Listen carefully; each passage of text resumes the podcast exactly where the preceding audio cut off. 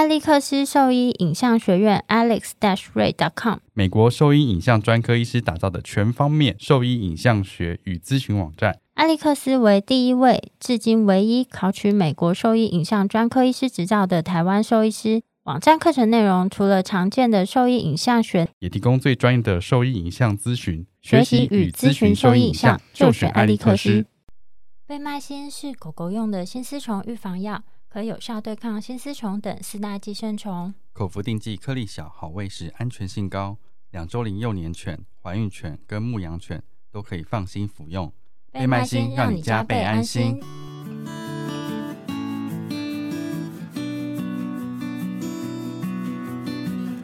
你现在收听的是 Wonder Vet Talk，超级好兽医的闲聊时间。我是下雨不撑伞的兽医师林哲宇 Steven，我是兽医师肖慧珍。在这边，我们会用轻松谈论的方式，带给大家一些简单而正确的小动物相关资讯，也会和大家分享一下兽医师日常发生的有趣事情。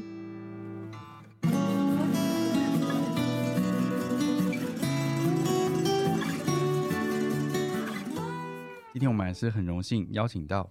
留学英国的兽医师刘乃杰博士来跟我们分享一下短吻犬的相关知识。欢迎刘医师，欢迎刘医师，大家好。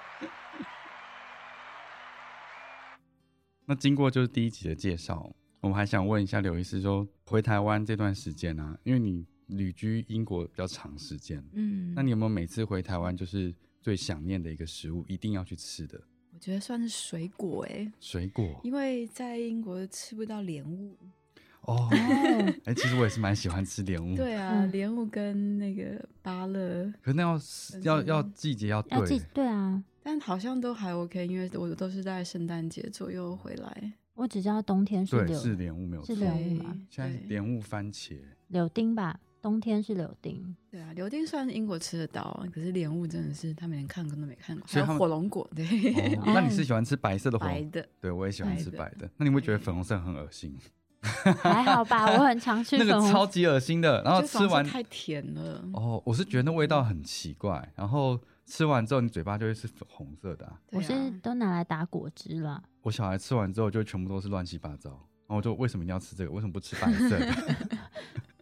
为什么不吃白色？因为我觉得喜欢吃白色。对，我喜欢吃白色的。我觉得太多颜色的东西不适合当食物。对，寄给小孩子。那我们就先请刘医师帮我们先简单介绍一下关于这个短吻犬、短吻犬症候群嘛？是短吻吧？还是短？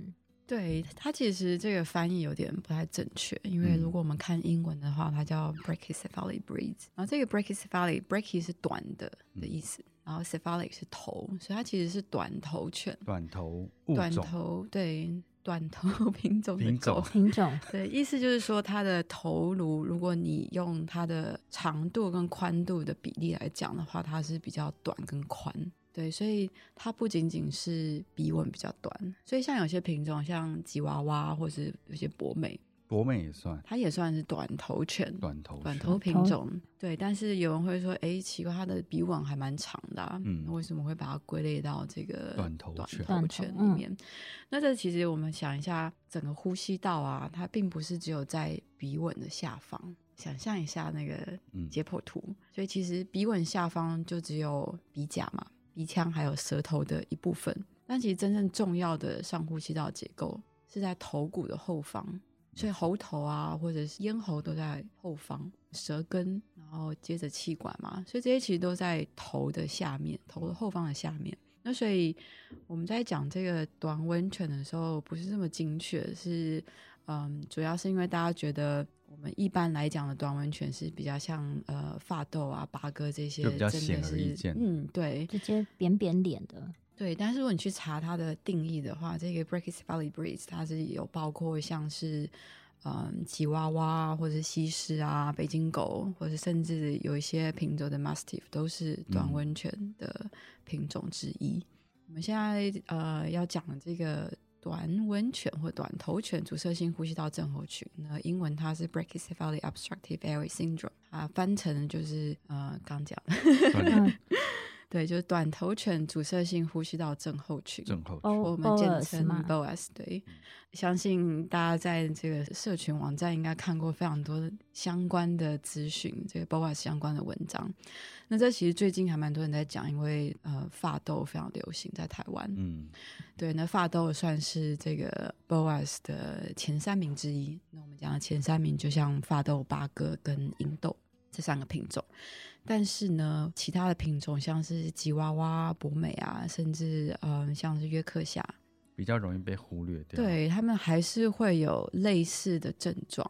然后像比较大型的，像恶霸犬啊，或者是马斯提马斯提夫犬这些獒犬，对獒犬类的，那这些也是会有。那大家会觉得，我怎么把吉娃娃跟这个恶霸犬摆在一起摆在一起呢？那这其实我们对 BOAS 一个误解，就大家觉得好像。脸扁的、鼻子短的，就是才会有这个疾病，但并不是这样子。它我们要想这个短头犬的症候群，那它其实我们在看为什么这些品种会被繁殖成这样子的头型，那我们可以分成两类。那有一类是斗牛犬类的，所以当初在繁殖斗牛犬的时候，他们是为了要有非常强的咬合的力量，因为要斗牛嘛，还有斗狗也是。那所以他们的下颚就下颚的肌肉要非常发达，还有整个咬肌要非常的发达。那这些品种就是呃，跟比较像斗牛犬跟獒犬相关的这一类，还有梗犬也是，梗犬也是哦。所以那个啊，有呃，像 Stuffy，我不知道中文是翻。我原本想到是那个波士顿梗，波士顿梗也是也是混到梗犬，对，Boxer，对，也算。所以他们这一类的犬其实都比较肌肉型的，强壮一点。对，比较肌肉型的。那最典型的像恶霸犬也是其中之一。那这些狗呢，它们就是嗯，咬肌需要非常大，所以相对呼吸道里面的肌肉也是特别大块哦。所以不太一样。你想说那吉娃娃呢？吉娃娃需要咬力很强吗？其实有点强啊，我都常常被那个小狗咬。对啊，其实它们只是牙齿尖而已，可是通常是那个吓人的程度比较。对啊，其实它咬不穿，都淤青而已。对，其实它们没有什么咬力。那那为什么把它都讲成是短头犬？像吉娃娃，它们吉娃娃、北京还有约克夏、八哥这些比较小型的短头犬种，那它们主要是玩赏犬用。那像我们知道。这个北京犬以前是慈禧太后的时候在养的，所以他们基本上是想要有一个比较讨人喜欢的长相，嗯，也就是大家说的长得像呃人类的婴儿一样，五官是在同一个平面，眼睛特别大，所以像这些比较玩赏犬的，通常是有一个比较可爱的印象。那跟斗牛犬那些，当然他们有另外一种大家觉得的可爱，嗯。这是不太一样的。那我们在讲这个 BOAS 的时候，我们就要考虑到两点：就为什么有些这些品种，为什么有些吉娃娃有事，有些没事？然后有些那个全狮犬，就 boxer，就 boxer，嗯，有这个 BOAS，有些没有。那所以我们现在就会要考虑到一个问题，就是为什么长相一样的狗，但是有些会有病，有些没有病，差差异在哪？对啊，所以。这边想跟大家简单讲一下，有一个叫做呃 meet and Box Balance Model，它其实是一个人医呃人的医生，人的医生人医吗？人医。提出来的，他是做一个做人的睡眠呼吸中的真的医师，一个日本的医师。那他讲这个 Meat and Box Model，它主要是讲把如果你把头骨想成一个盒子，里面的软组织包括舌头啦、软腭啊，还有其他口腔的这些肌肉、黏膜、肌肉等等。想成这个盒子里面的一块肉，如果你这个肉的大小跟盒子是平衡的，你可以把这个肉放进了盒子里，盒子还是可以盖上，然后是没有问题的。那当这个肉是一样的，但是盒子太小的时候，会发生什么事？盖不起来。对，那这就是有症状的吉娃娃。有症状。OK，所以它头很小，但是它的软组织过长。就比如说有些看到会，嗯，比如说吉娃娃的舌头一直摊在外面。嗯。对，然后或者是有些吉娃娃，或者是呃像八哥，那他们非有非常严重的呼吸道阻塞问题，那这些都是这个盒子太小，里面的肉太多，所以有可能这个哦，所以它是容器不够大。对，所以它是相对的。如果你的这个盒子跟肉同时缩小的话，就没问题，就没有问题。对，那这就有些为什么这些万商犬它们还是有正常的呼吸，有些是有问题。那我们往另外一边，像獒犬或是有些斗牛犬类的，那我们可以想，它有一个很大的盒子，所以里面的肉如果也同等的放大，那是没有问题。可是如果这个里面的肉是更大，就比如说肌肉量是非常大的，或者是里面的一些嗯其他的软组织的量是过大，那这个时候就会有问题。就是在选育的时候，嗯，对，所以最惨的是什么呢？就是盒子又小，肉又大。对，那这就是我们现在常在讲这三个品种：发豆、英豆跟八哥。那这个三个品种就是这个 model 不平衡，极其大全。对，那当然，这三个品种里面，呃，我们也常会看到完全没有症状的狗，因为它们可能是同等比例放大，对，所以外表上有可能看起来是一样的，就一样是扁脸的，对，然后方形脸这样子，可是里面的东西就就不一样了，对啊，所以这就是这个 Boas 为什么。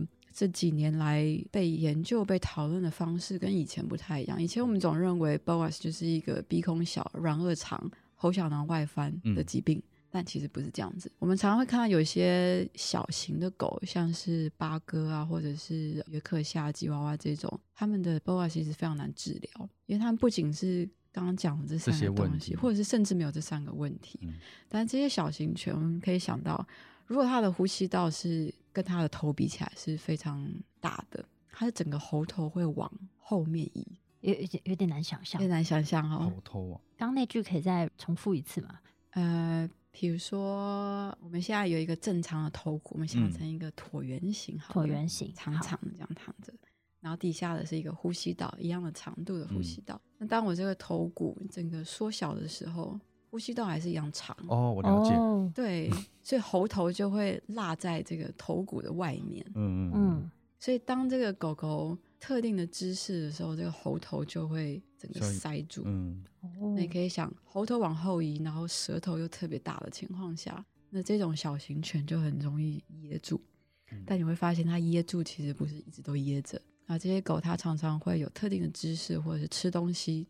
常会你会发现它非常的挣扎，它会想办法去瞧他的舌头的位置，嗯，然后有的时候需要把整个头抬高，才有办法去有那个食道的开口，才能够就顺利对吃东西。对，那这些都是比较不是大家觉得典型的 BOAS。那像其他的像发抖啊、英豆，那我们最近也常遇到一些非典型的。不是刚刚讲的三个病灶的 BOAS，像是有些发痘跟阴豆，他们有这个气管狭小的问题，发育不全。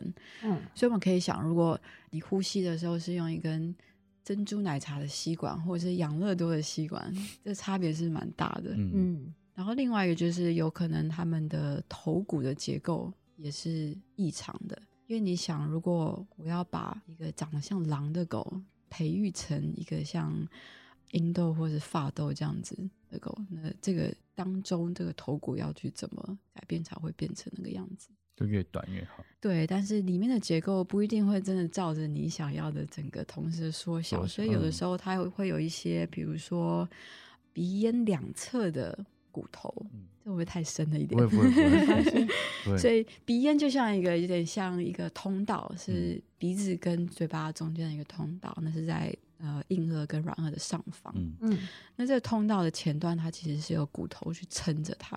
因为想，如果你没有骨头的话，它是会塌掉。可是有时候这个骨头长得不好，它就会变得非常的狭小，所以它变成是一个没有办法张大的管道。对啊，那它就撑，等于是一个矿坑，它里面都会有一些东西把它撑住。但如果它那个支撑的东西倒了，它就那个就塌下来，这种感觉吗？对，但是它现在的不是它倒了，它是原本的矿坑就很狭小，开口就太小。对，就是生下来就这样子。那这个也很多，因为通常在繁殖的时候，你不会真的去，比如说每只狗都拍电脑断层去看里面长什么样子。通常是以狗的外表嗯来繁殖的，那这就造成很大的问题。对啊，所以我们其实，在讲这个 BOAS 的时候，我们要想想看，其他的品种也是有可能，但是。每一个品种它的治疗方式非常的不一样，对，所以就我会蛮想跟兽医师们分享这一方面的资讯，因为有非常多的品种在你做软腭跟鼻孔的手术之后，其实很多狗狗还是有非常严重的呼吸道的症状。就是整体来说，它是没有太显著的差异的。对对，那要怎么去对症治疗？嗯，因为有的时候我们会发现，如果你没有对症治疗的话，你反而是过度治疗，那对动物是有伤害的。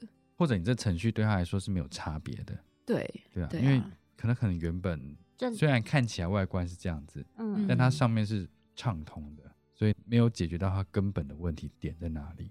对，然后甚至也是有有我知道有兽医师会做有点像预防性的手术，在狗狗结扎的时候就顺便做软腭跟鼻孔，就有的时候是连狗没有症状的时候也是做这种预防性的手术。那但其实我们会觉得。我们会建议这不是必要的，因为不见得所有的这个短头犬或短吻犬都需要做 BOAS 的手术。嗯，我们会建议等狗狗成年之后。我们再去做评估，它的发育已经定型了，嗯，然后再去做整体评估，是不是有这样阻塞性的问题？除非它在小狗的时期就已经有非常严重的症状，那这另当别论。对，但是我们基本上是不建议去做这种预防性的手术。所以就是只要是这种短头犬，最理想的状况下，都是以他们成年之后再做评估是比较好的时机嘛？嗯，对。还是就是我觉得有点像你在做髋关节评估一样，它在长的时间有没有症状啊？如果它在前期还没成年的时候，它就已经有症状，那时间就应该要做评估了。如果评估的症状是没有太严重，成年可以再评估一次，再看后续是不是要做比较积极的治疗。对，因为就像我们在做髋髋关节的治疗一样，我们在早期年轻的时候有一些预防性的事情可以做，嗯，例如说我们可能觉得它有一点松弛度，可能会做 JPS 去增加它的那个包覆度。可是你不会每只狗都做 JPS，对，对吧？嗯，这样的意思。那如果说就是常见的这些品种啊，有比较建议他们评估的年纪嘛？因为如果对兽医师来讲，可能比较知道说，哦，这个狗大概几岁，比如说一岁啊，或是它八个月，或是几个月，我们可以做评估。那可是如果说对一般的家长来说的话，比如说发豆、八哥、英豆，他们一般评估的年纪大概是。早期什么时间可能应该要做一次评估会比较好？其实通常我们会建议大概一岁左右，对，然后至少要评估到三岁。那如果一直到三岁你都没有这个 BOAS 的症状，然后你之后比如说体重控制也都 OK，狗狗没有过胖，那之后需不需要评估？这就是比较不是那么重要。嗯，但当然也是因为等下呃会提到这个评估，其实只是三分钟的事情。嗯，那当然是会建议所有的短文犬，嗯，到医院做健检的时候，都可以做一个这个小的评估。嗯，所以常见这三种狗的话，就是差不多一岁就做一次评估，然后到三岁之前都还是要很小心注意这样状况。那如果像刚刚讲到那些比较容易被忽略的犬种，比如说。吉娃娃啊，然后约克夏、博美这些，他们有什么样的症状？可能是会建议在哪些年纪就先做评估。其实其他的犬种也是一样，我并不把他们当成另外的，另外的，他们同一个族群。对，所以在做这个 BOAS 评估的时候，我们会建议，就是还是从一岁开始，然后至少评估到三岁。那如果你这期间有一些轻症，比如说狗狗会打呼，嗯。嗯，或者是狗狗醒着的时候，偶尔会有一些呼吸音，比如说像大家讲了小猪叫的声音。哦，对，那这种我们就会建议，那每年都要去追踪，看这个症状是不是有越来越明显。哎，好奇，就你在做这个评估的时候，因为我觉得不太可能记得每一个个案前一次的呼吸状态，所以你会把它录音或记录下来。嗯，我们是会，就是我们基本上是会用那个呃电子的听诊器。对，那这个之外呢，我们有一个嗯功能性的评估分级，呃，我们叫它 functional grading，它是从第零级到第三级。那这个 functional grading 它的好处就是它有便于你去追踪一只病患，然后也是有便于兽医师之间的沟通，然后也是有帮助饲主去了解你的狗现在。这个 BOAS 的等级的分级是到哪里？那零级的意思就是这只短头犬、短吻犬基本上跟一般长头头比较长的狗是一样的，呼吸是几乎是一模一样的。那他们运动是可以正常的去走路、去运动，或者是睡觉的时候也是没有特别的杂音。嗯，那这些是零级。一级呢？一级是你平常。这个狗狗正常生活的时候，你是听不到不正常的呼吸杂音。我们在讲不正常的呼吸杂音的时候，很多人常常会把短吻犬的呼吸音当成正常的。我觉得这很难，很难，对不对？对啊。其实我小时候也是这么想。对啊。我常我小时候一直都以为我们家的狗的那个声音是短吻犬就是会有，但这是不正确的观念。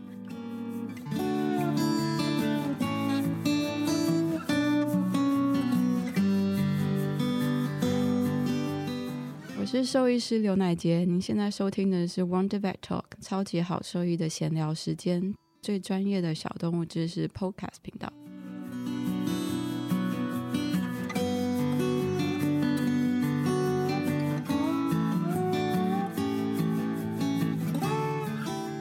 简单来讲，好了。如果你的小孩今天发出了短温泉的声音，你会觉得它是正常的吗？不会，对，因为他平常是没声音。对，那我们其实要把短温泉想成正常的狗。对，但是有另外一个特殊的特殊的情况，就是这个第一级的狗狗。那第一级的狗狗呢，是我们用听诊器在听它的喉头的时候，会听到有一些像是。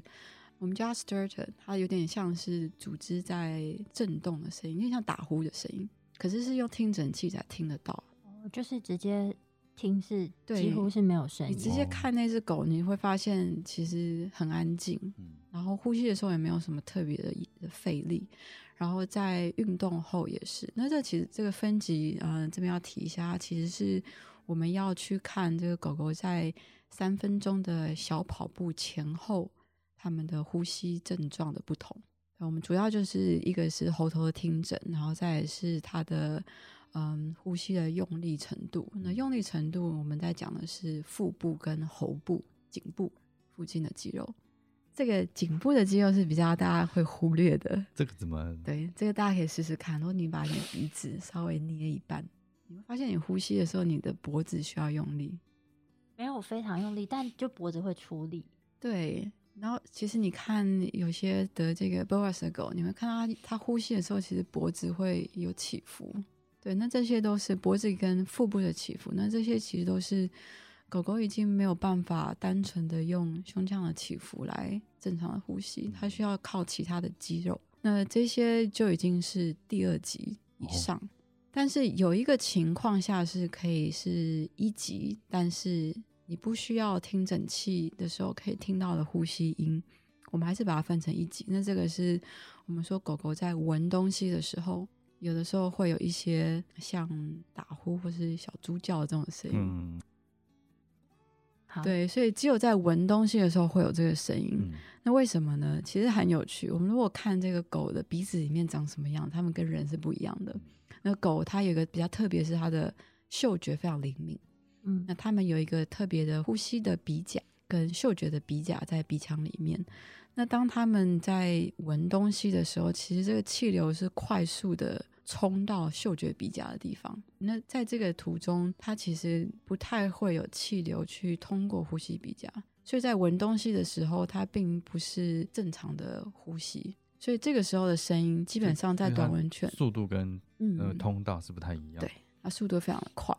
然后这个，所以他在闻东西所产生的这个可以听得见的声音，气道的声音，那这是我们不把它当做在呃有显著 BOAS 的一个病灶，因为如果是这样子的话，基本上大概百分之九十几的短吻犬，你都要把它列在。一个需要治疗的狗里 面，对，但是我们发现，如果我们用这个呼吸功能测试的机器去看它的呼吸功能，有这个闻东西时有发出声音的这些狗，跟没有的狗，它的呼吸功能是一样的。对，所以，我们目前在分级的时候会把这个分成第一级，也就是暂时不需要做任何处理的，只要在监控跟评估就可以。对，那也是同样的会建议啊，评估到三岁至少。那在第二集呢，就是运动后你会发现或是甚至运动前，这个狗狗就会有一些不正常的呼吸音，那也就是大家常听到的，比较像有点我们可以说是醒着打呼。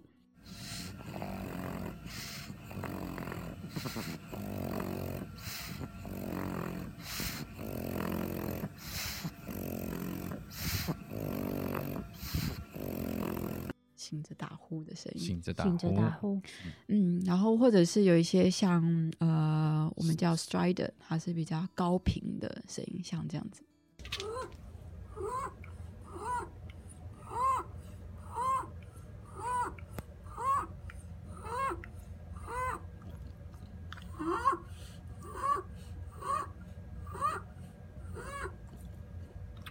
醒着打呼，就是说他不管是坐着或是站着，然后就可以听到类似打呼的声音。其实不是这样讲，应该说第二集的狗狗啊，它们有可能在平常坐着或躺着的时候，站着没有在做任何事情的时候，它们是没有呼吸杂音的。但是为什么我们要做这个运动测试的主要原因，就是因为我们知道狗狗在小跑步的时候会需要。进气的量比正常的要多，对，所以我们可以想象的胸腔的负压就会比较大。那这时候我们就可以比较准确的看这个狗狗的呼吸道是不是会塌陷或者阻塞。那所以在运动后，如果狗狗开始有这个我们说的醒着的打呼，或者是比较高频的杂音，那这两个呼吸有什么不同？这个醒着打呼，我们讲说这个是组织在震动的声音，所以软组织在震动就有点像。因为我不会打呼，所以 学这个声音。不是很会打呼，这样吗？所以就是这个声音，所以这就是其实是软 腭。对，这就是软组织在震，就是在震荡的声音。对，那我们在讲这个高频的音，有点我们叫它 strider，那它其实是一个气道狭小的情况下。有点像我们在吹口哨的时候，就会那样。对对对，比较像会声的声音。嗯，然后这个是通常是喉头，那喉头我们是讲呃声门的地方。嗯，所以如果这个声门的地方它有塌陷或者狭小的话，那你就会有这个高频的杂音。那有另外一个杂音，其实会大家比较会误会是，嗯，有的时候在狗狗在喘气的时候，你会听到以下的这个声音。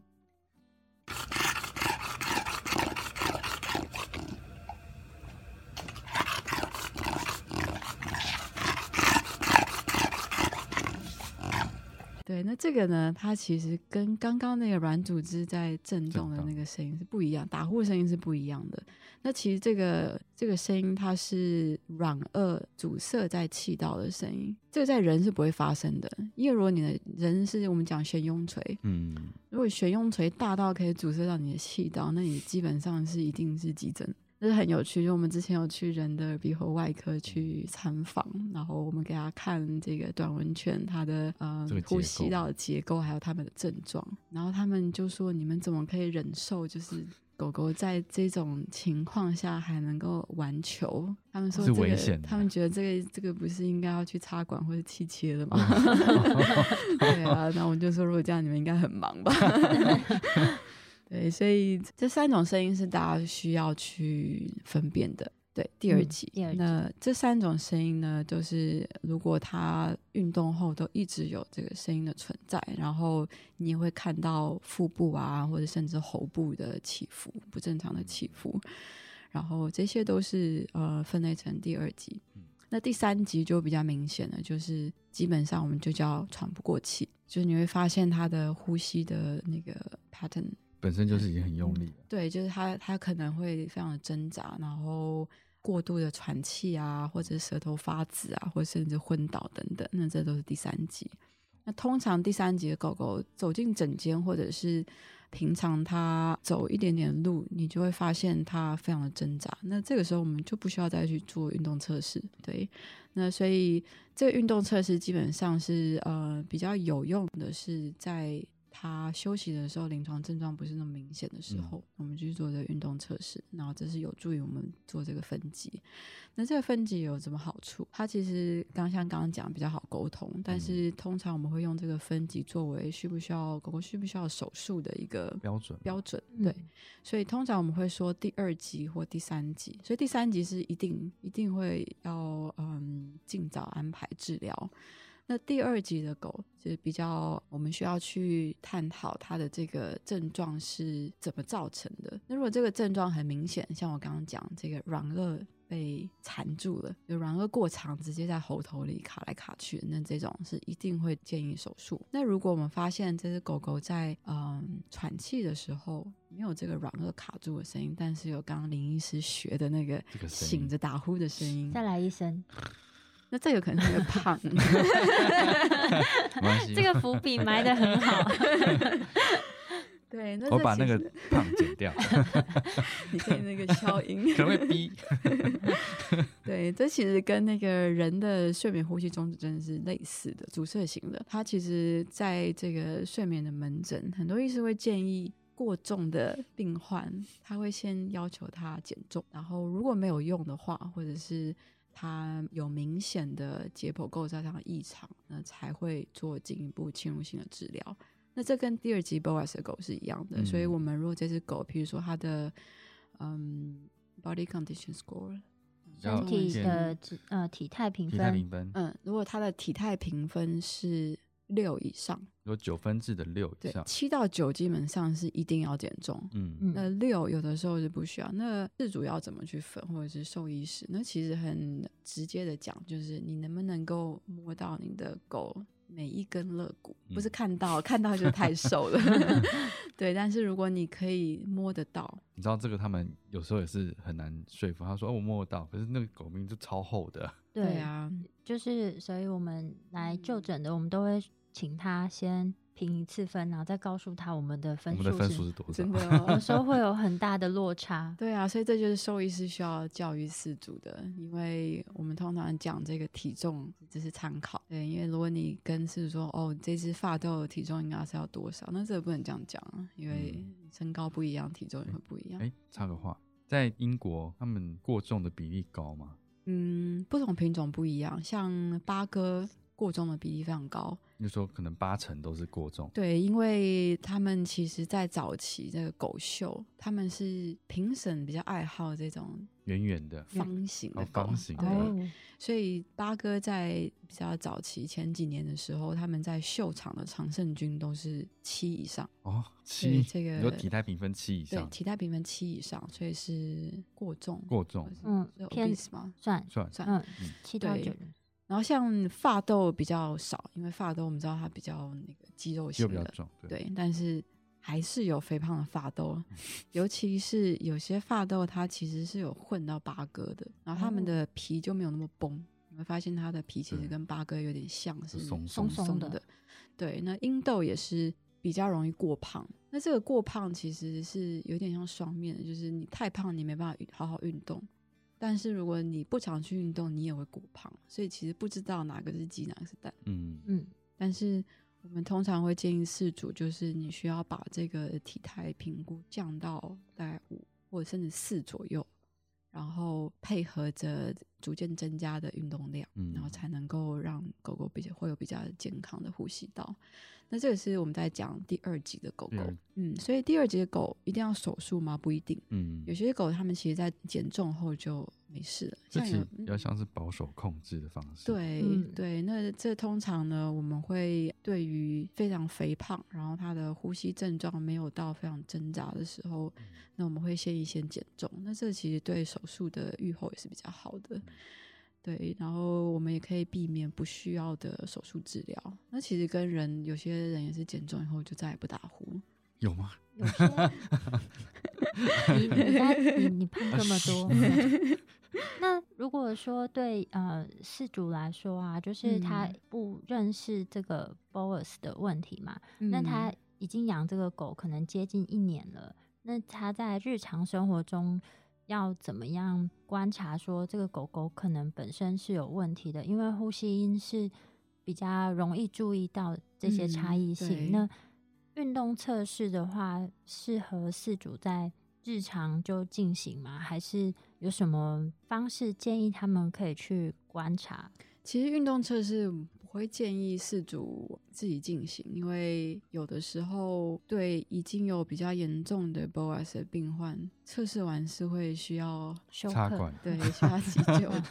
那其实我会建议，就是事主平常在遛狗的时候。就要注意有没有这些呼吸或者是过度的呼吸，额外的肌肉用力，就是我们刚刚提到的这些。对对，然后另外一个呢，就是连第一级的狗都有可能发生是睡眠的问题。对，我们要知道狗狗啊，它其实是我们叫它 obligate nasal breather，也就是说它们在睡觉的时候是不知道可以张口呼吸。如果它有鼻塞的话，那这其实很惨，因为其实像我们自己。鼻塞的时候睡觉已经够痛苦了，然后我们还可以张口呼吸，但他们没有办法。那这其实还蛮有趣的。其实狗是睡眠的时候才会这样子，像像是马或者是呃老鼠或兔子，他们是醒着的时候也不知道可以张口呼吸。真的，对，还蛮有趣的。好像呃，这就是为什么有些狗会在睡觉的时候会有问题，因为。他们必须要醒来喘口气，然后再继续睡下去。就是说，他会突然起身，然后嗯，然后呼吸，然后趴下去这样子。对，所以这个睡眠的时候，有些症状，事主们是可以稍微留意一下。比如说，最基本的当然是打呼，但打呼一定要治疗吗？不一定。嗯，因为我们知道身边有多少人在打呼没有做治疗的。对，但是如果打呼又外加狗狗需要在睡觉的时候经常起来换姿势，或者是。呃，常常会起来深呼吸，再睡下去，然后或者是像一些睡眠呼吸中止症的症状，像比如说以下的这个声音，这个声音。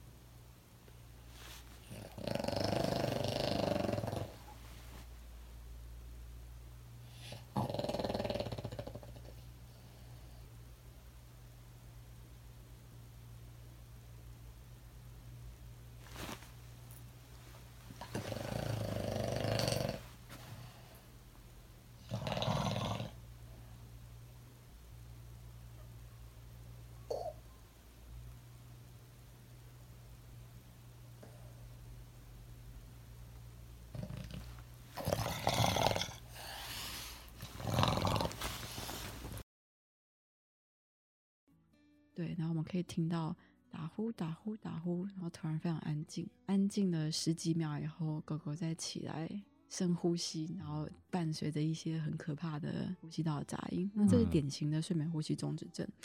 那有些狗狗它们其实很聪明，就如果它们的鼻子阻塞的话，它会想办法在睡觉的时候让自己的嘴巴是开的，所以它会咬着玩具睡觉，或者是。把自己的头枕在一个，比如说台阶上啊，或者桌子上。那为什么呢？因为我们讲这个鼻阻塞的时候，不见得只是鼻孔。我们要知道，如果你把嘴巴闭起来的话，其实你气到就是我们刚刚讲的这个鼻咽。所以鼻孔的后面是鼻腔嘛，然后再往下就是鼻咽，也就是我们讲这个。口腔的上方，然后再往后就是口腔，然后到咽喉。对，那这一整条我们都叫做嗯上呼吸道。对，也就是鼻子呼吸的那个呼吸道。对，不是喘气的时候嘴巴呼吸的这个呼吸道。所以只要我讲这个鼻子呼吸的这个呼吸道，任何一个地方阻塞，你都有可能造成睡眠的问题。所以，比如说大舌头、舌根非常厚的狗，然后或者是软腭非常厚的狗。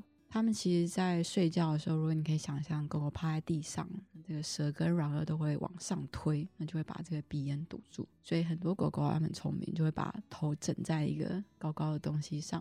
所以你会发现，这个狗好好像蛮可爱，在睡枕头，或者是垫东西，对，咬着玩具、咬着骨头睡觉，很可爱。那这些都有可能是他没有办法正常呼吸的一个征兆。那当然有人说，就是我的拉布拉多也会这样做，或者是我的呃杰克罗素啊，或者是长温犬会这样做。那所以这边要说，并不是有这些行为的就一定是上呼吸道阻塞。但是如果这些行为是几乎每个晚上他都需要这样做。都没有办法好好的躺平着睡觉，然后或者是他有伴随的刚刚讲的这个睡眠呼吸中止症，或者非常严重的打呼，那这时候我们就要想会不会是狗狗的这个鼻道的阻塞？那这个还蛮有趣，就是有些狗啊，它其实白天的时候是没有问题的，白天走动啊、站着、坐着的时候是没有问题，只要它不要趴下来，然后甚至它喘气的时候开口呼吸也是没有问题的，因为软腭够短。对，所以这些狗呢，你说需不需要治疗？当然要，不能睡觉是非常痛苦的事情。真的，对，因为像比如说家里有小孩的，应该知道，对，或者是比如说你在坐飞机的时候没有办法好好睡觉，那隔天你的心情是如何？这好像不用多说。啊，所以就有些狗它脾气比较不好，有可能是因为睡眠不足。对，所以有些像有些发豆或是英豆的饲主会跟我们说，他的狗不知道为什么这几年非常，呃，会有开始有一些攻击性，嗯，然后就变得很没有耐心啊，这些，那这其实都跟他们的睡眠被剥夺了有关系。但是有些事主会觉得我不是很清楚我的狗狗这样子睡觉，只是因为它被环境打扰呢，还是它真的有睡眠问题？那这其实大家都可以就拍影片给兽医师看。那当然前提是兽医师要去熟悉。这些症状跟声音，对。然后像在家里，如果你发现你的狗狗，比如说散步的时候有一些呼吸的杂音，那这些你也可以就是影片拍下来。对，那这些都会有助于兽医师在门诊的时候做这个 BOAS 的评估。那当然，我们还是会建议这个饲主的记录跟描述之外，兽医师还是需要做这个三分钟的运动测试。对，因为这是一个非常快而且有效，可以去侦测到这个 BOAS 症状的一个方式。那这个运动测试，它其实现在在英国的 Kennel Club 已经变成正式使用在作为育种的呃选择的指标。哦，所以在育种之前，他们都要先把就一连串这个检测都做完，然后确认至少可能是零级。或是一级的，对他们其实是现在还是就是建议跟鼓励，嗯。哦，没有强制的人去做，因为呃目前还没有成熟到强制去做这件事情，而且我们要想，如果你现在一半以上的狗都有 BOAS。然后你不让他们去繁殖，繁殖，但是你的需求量又这么大的时候，他们就会变得偷偷繁殖吗？呃，也不算偷偷繁，变成你的你的基因库变得很小，基因库吗？基因库对，基因库变得很小 对，就变成嗯，你比如说你需要繁殖这么多的发豆，因为有有这么多人要饲养，嗯，但是你只能从很少的那批对，那你这个时候就会出现一个问题，你就可能会需要进行繁殖。那你这些是比较难避免繁殖的人去做的事情。对，所以我们现在其实建议这个分级啊，是当然是建议零级跟一级是最理想的。对，但是如果你有一只二级的狗，然后是呃有可能体重控制可以可以改善，或者是比较没有那么严重的，那其实。繁殖者还是可以把它们跟零或一的去配，那这其实呃，我们之后会再慢慢的把这个调整，就是当我们有越来越多健康的狗的情况下，那就会把二或三的剔除。其实就是它育种是要一点时间的。对，那这当然是建立在还是有人要养短温犬的情况下。对，所以其实很多兽医师在呼吁，就是。不要养短吻犬，或者是不要购买。如果你真的想养，去领养。那这其实我们做那么多年，也是很想呼吁大家，可以领养的短吻犬非常多。而且如果你真的没有那个心的话，就是不要因为它们长得可爱就去养它们。然后，嗯，那其实我刚刚讲的这个功能测试，目前也是有被欧洲的许多国家，还有澳洲，也是他们现在正在 license 要用这个呼吸功能测试。但它这个目前只是在犬舍的部分，那我们现在也是在积极的推广，就是兽医师们在门诊就应该要做这个短吻犬的评估，因为这是对一般的饲主来讲，你的狗如果可以早期治疗的话，它愈后是比较好的。我刚刚想到一个问题是在第二集，分级是第二集的狗用保守控制的方式，所以你们现场会有人帮他们去做饮食的设计跟调控吗？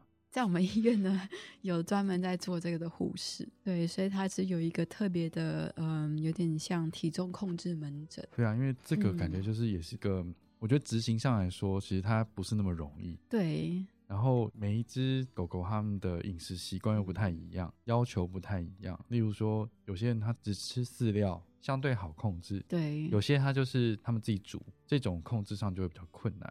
对啊，这方面我就不是专家了，可以卡掉。没有啦，我只 我只想说，他那个一定是不是有另另一个人在负责这件事情？对，其实我们那个那个门诊的护士，他是我知道的，他是通常是先把那个饭量减到四分之三，跟我做法差不多，然后是用低脂的哦，对啊，低脂好消化的鲜，然后。当体重已经降到这个分级是六，体态评分，对，体态评分是六的时候，开始增加他的运动量，然后这个是有效的。运动量不见得是让他去跑，就是你把你的走路的时间拉长就可以。对啊，今天非常感谢刘医师跟我们分享关于就是短吻犬的这个阻塞性呼吸道症候群 （BOAS） 的相关资讯。然后，如果说对我们分享的内容有疑问的话呢，都可以上我们的网站，我们的网址是 triple w 加 wondervet 加 com 加 tw，或是 Google FB 搜寻 wondervet 都可以找到我们哦。那今天的内容呢，我们也会一起把就是英国剑桥大学 BOAS 的那个卫教网站的资讯呢，一起放在文章里面。如果说有兴趣的听众，也可以点进去他们的那个脸书看更多的资讯。那今天就分享到这边喽，谢谢刘医师，谢谢刘医师，谢谢。